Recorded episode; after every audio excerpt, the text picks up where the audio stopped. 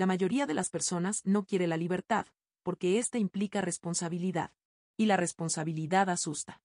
Sigmund Freud. Hola, soy Fran Bárbara, soy economista. Y yo soy Pablo Chalita, yo soy psiquiatra y terapeuta MDR. Bienvenido, esto es In Session.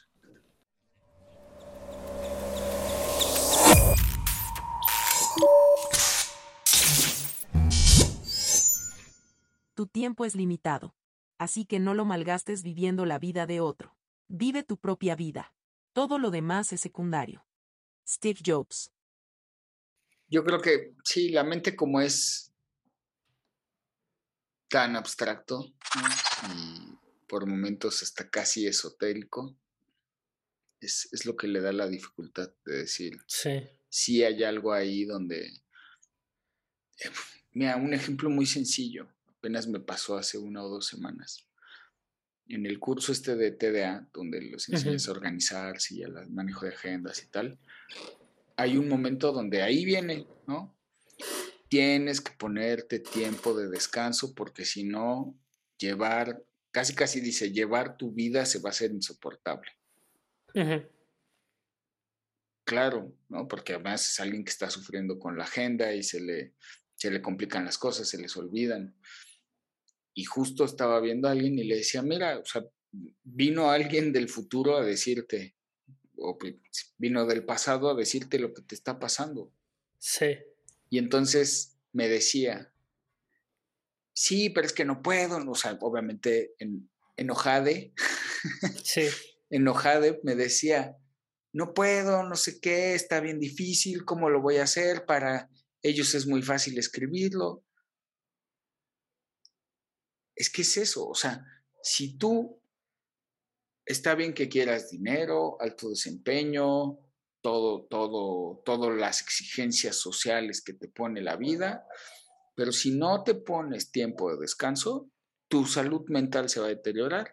Y como empieza a deteriorarse tu salud mental, hablando de ánimo, deseos, motivación, todo eso, lo que va a empezar a pasar es, le decía, lo que ya te pasó, que vas a dejar de ir a trabajar o cancelar días completos. Entonces... Sí, ¿cuál es el costo de ese alto desempeño, de ese, no? No tiene sentido, porque es, según tú te programas para trabajar 16 horas al día. Y hay días que sí lo haces. Pues al final revisas la semana y dices, ¿cuánto trabajaste efectivamente? Pues 22 horas. Pues mejor te hubieras dividido la semana en seis horas. Sí. Seis por cuatro, veinticuatro. Tienes un día de descanso, además tres días. Sí. No, o sea, pero no es, es, es que es bien difícil, bien difícil que la gente, si en uno individualmente digas, voy a cuidar mi salud mental, como cuido mi físico, voy a dejar un tiempo de esparcimiento, de lectura, de podcast, que tú haces mucho, o sea, esas partes donde tengo buffers de no trabajar, de escuchar, de aprender. Yo le llamo el me time. Claro, claro, y es necesario, es una parte vital. Este, en su momento lo hablamos de ti, por ejemplo, ahí sí voy a, voy a salir un poco y voy a decir un poquito de tu historia, es, si tu trabajo termina a las 8 de la noche, separa tu, separa tu teléfono del trabajo, si puedes, o sea, si lo necesitas y el teléfono del trabajo a las 8 lo dejas de contestar y le pones una respuesta automática y regreso a las 8 de la mañana. Sí, sí, sí. Porque es difícil hacerlo. Me costó un buen de trabajo. Me costó un buen de trabajo. A mí esa parte de separar eso, híjole, sí fue. Pero en el momento en que son como esas cosas en la vida, ¿no? Vueltas para atrás y dices, ay, ya llevo haciéndolo un mes, no sé, ¿no? tres semanas, un, dos meses. Que ya llevas como, que dos años y medio, tres años. sí. Más o menos. Y, y dices, ay, no, o sea, sí, descansas, porque pues es lo que dices, si no te cuidas a ti, ¿no? O sea, ¿a qué costo estás consiguiendo el, el sentir lana y el sentirte útil, ¿no? Yo no más que por el dinero era como sentirme útil, sentirme que en todos momentos estaba yo disponible para resolver cosas, pero no las mías, ¿no?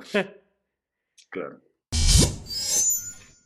No cambies la salud por la riqueza, ni la libertad por el poder. Benjamin Franklin. Es como los, como regresando al, al ejemplo de los atletas, no sé, pues siento que con, como por ejemplo los atletas que se meten cosas para, para tener un mejor rendimiento que, a la, que, que al mismo tiempo los está dañando, pero es por esa fama, ese, la lana, el performance, ¿no? O sea, como que es un ejemplo como muy, a mí se me hace como muy claro. Pero es esa parte, ¿no? O sea, definitivamente meterte sustancias químicas externas al cuerpo debe de traerte algún daño, ¿no? Y están dispuestos a hacerlo. O, estaría interesante hablar con ellos si ellos están conscientes del daño que se están haciendo ellos mismos o los empujan a, hacerlo. Pero bueno, ese es otro tema. Pero es esa parte, ¿no? ¿A qué costo estás consiguiendo la medalla de oro? ¿A qué costo estás consiguiendo los 300 home runs, ¿no? la época de los esteroides en el béisbol, ¿no? o sea, de, el costo de que se te encojan las pelotas y se te caiga el pelo y, ¿no? O sea, o los jugadores de fútbol americano, ¿no? ¿A qué costo están consiguiendo el anillo del Super Bowl? Digo, Tom Brady, pues no lo golpean mucho, pero ¿y el de la línea? Que se va a licuar el cerebro, ¿no? Que todos, muchos terminan o suicidándose o en el tambo, en el, ¿no? Y es más, que llegue un cuate y te diga, te estás haciendo daño, te estás matando y lo sigan haciendo, porque es una máquina de dinero, porque es una máquina de... ¿No? Algunos sí se detienen. Andrew Locke, el, el coreback, de hecho lo criticó mucho, lo criticaba mucho socialmente. Porque todavía estaba chavo y tal, y él dijo, me retiro, ya. Sí. Ya pero muchos tienen esta necesidad. también Andrew Locke, este, como dices, ¿no? Era el, niño póster también, ¿no? Era tipo Brady, ¿no? o sea, gringo, clase media alta, ¿no? Pero el que, el que, o sea, por ejemplo, poniendo como ejemplo estos chavos que vi eh, de la serie Cheers, o sea, vienen de la nada, ¿no? O sea, para ellos ese es un costo que están dispuestos a pagar. Sí, claro. Pero está, es justo nosotros como sociedad que empujemos a que existan ese tipo de cosas. Ese es, ese es como el. ¿No? O sea, porque es puro entretenimiento. Es que la sociedad no lo va a detener. Otra vez, es como lo. O sea, el, el drama, el triángulo dramático en términos sociales, ahí está. Y no se va a detener. No se va a detener así es, así funciona, es lo que jala, tiene que ser individual. Sí. ¿No? Como e, es, sí, una decisión personal. Como esta persona que te decía es, ve tu agenda, tienes que ponerte, después de tal hora no puedes, lo mismo que en su momento hice contigo, y digo, contigo no estaba trabajando déficit de atención, ¿no? Pero es lo mismo, así de, a ver, date cuenta que tienes después de cierta hora que poner esto y hacer esto así. Sí. No, pero que no sé qué, que se van a enojar. Y se enojaron, ¿no? Y hasta a mí me mandaron mensajes y... se van a enojar, claro, porque la sociedad, desde un punto muy superior como eh, un gobierno, la iglesia de la que tú quieras, ¿no? Católica, cristiana, la que sea, o sea, el conjunto social pero hasta un conjunto social más pequeñito, no le va a gustar que hagas cambios, no le va a gustar que te cuides, no le va a gustar que tengas esas, esas cosas para ti. Que pongas límites, porque son límites al final, ¿no? No le va a gustar y entonces te va a criticar, te va a juzgar y va a presionar para que de hecho no lo hagas. ¿Qué es esta parte de, la, la frase que sale mucho, ¿no? De las personas que más se enojan cuando pones límites son los que se estaban aprovechando de ti por no tener límites. Claro, totalmente, totalmente. Entonces, y otra vez, ¿no? Como volviendo antes de terminar, que es, si tú no logras en un proceso, yo voy a decirle salud mental hablando de terapia, pero también puede ser un curso, un programa, un libro, un podcast, lo que sea que estás tomando orientado a tu salud mental. Si no terminas de internalizar, no todo, porque no se puede todo, pero elementos que para ti sean vitales o importantes, si no los terminas de decir, ah, esto tiene sentido y lo voy me lo voy a apropiar, pues no más pasa. Y vas a recaer a patrones que están pues, pues, encarnados, ¿no? Están demasiado internalizados. Sí. Sí, claro. Y, y también puedes leer en teoría de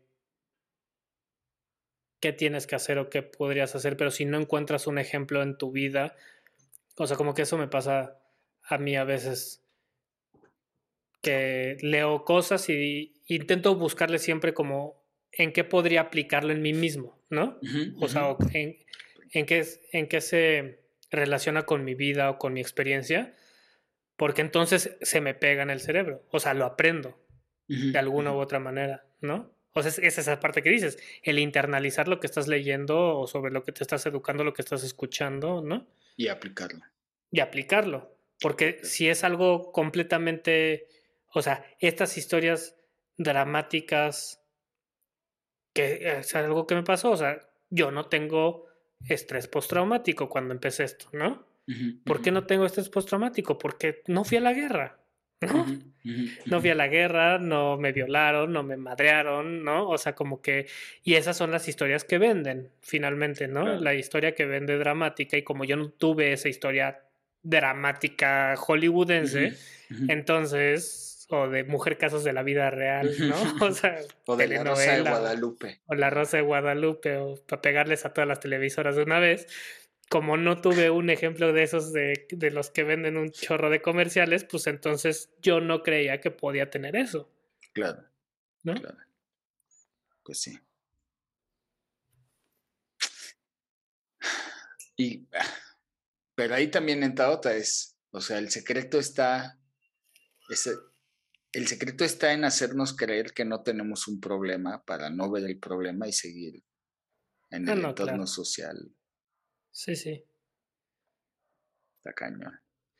Y la otra es que el exagerar lo, el causante del problema tampoco ayuda al buscar ayuda. O sea, te voy a poner un ejemplo, te voy a poner un ejemplo como de de algo físico del cuerpo, ¿no? Para que sea como más fácil de explicar. O sea, si yo salgo a correr, ¿no? Y, empiezo mi entrenamiento de correr y me empieza a pellizcar la rodilla, ¿no? Y, y no, no ataco ese problema a tiempo, al rato la voy a traer inflamada, se va a derramar el líquido, ¿no? Y voy a llegar a este punto donde me van a decir, ah, pues estás, estás pisando mal, o estos tenis no son para correr, o, o Mm, algo estás haciendo y tienes que cambiar algo, ¿no? Pero si siempre la historia es de ese cuate que se destrozó la rodilla para buscar ayuda, ¿sí me explico? El cuate que perdió la rodilla y le pusieron una rodilla de titanio y entonces ganó las Olimpiadas. Ah, wow, ¿no? Pues sí, claro. Entonces, cuando empiezas con ese problema chiquito, no lo atacas, porque tu idea es que tienes que tener la rodilla destrozada a punto de el, el, hip replacement para hacer algo para para arreglar tu cadera o no sé, antes de tiempo, ¿no? Sí me explicó, eso es a lo que yo iba, como esa parte de la exageración mediática de, los, de las cosas, tanto mentales como es tanto, o sea, están al extremo malo, al extremo, estas historias de, de de, ah, pues obviamente tocó fondo y entonces salí adelante porque estuvo en la cárcel y mm, tres veces al tambo y salí adelante y ahora es dueño de cinco empresas o es el mejor futbolista o es el, ¿no? Entonces, el, el, la gente se, se queda con esa idea de que eso es lo que tiene que suceder para pedir ayuda, ese es el problema. Claro. Sí, que en vez de estar en el hoyo. Pero, pero mal, o sea. Tocar fondo es la frase que se usa. Hasta que no tocas fondo no cambias o no buscas ayuda. Pero el problema es. El concepto mental. Sí, pero ¿cuál es el fondo para ti? ¿Cuál es el fondo para mí? ¿No? O sea, esa es la bronca. O sea, y, y, la idea, por ejemplo, con la depresión y estas cosas, es que tocar fondo es o que te hayas intentado matar o que hayas estado en el puente a punto de tirarte. ¿No? O que lo hayas intentado y no lo hayas logrado. Pero es que ese es el fondo de esa persona. Y ese es el fondo que vende. Sí, claro. Y no es el fondo de todos. Totalmente. Pienso que cuando alguien toca fondo y necesita salir de ese agujero, la única forma de hacerlo es rendirse y pedir ayuda. Demi Lovato. Bueno, pues se terminó el tiempo de nuestra sesión y tenemos que terminar por ahora. Espero que hayas disfrutado tanto como nosotros este capítulo. Gracias por escucharnos y nos vemos en la siguiente sesión de InSession.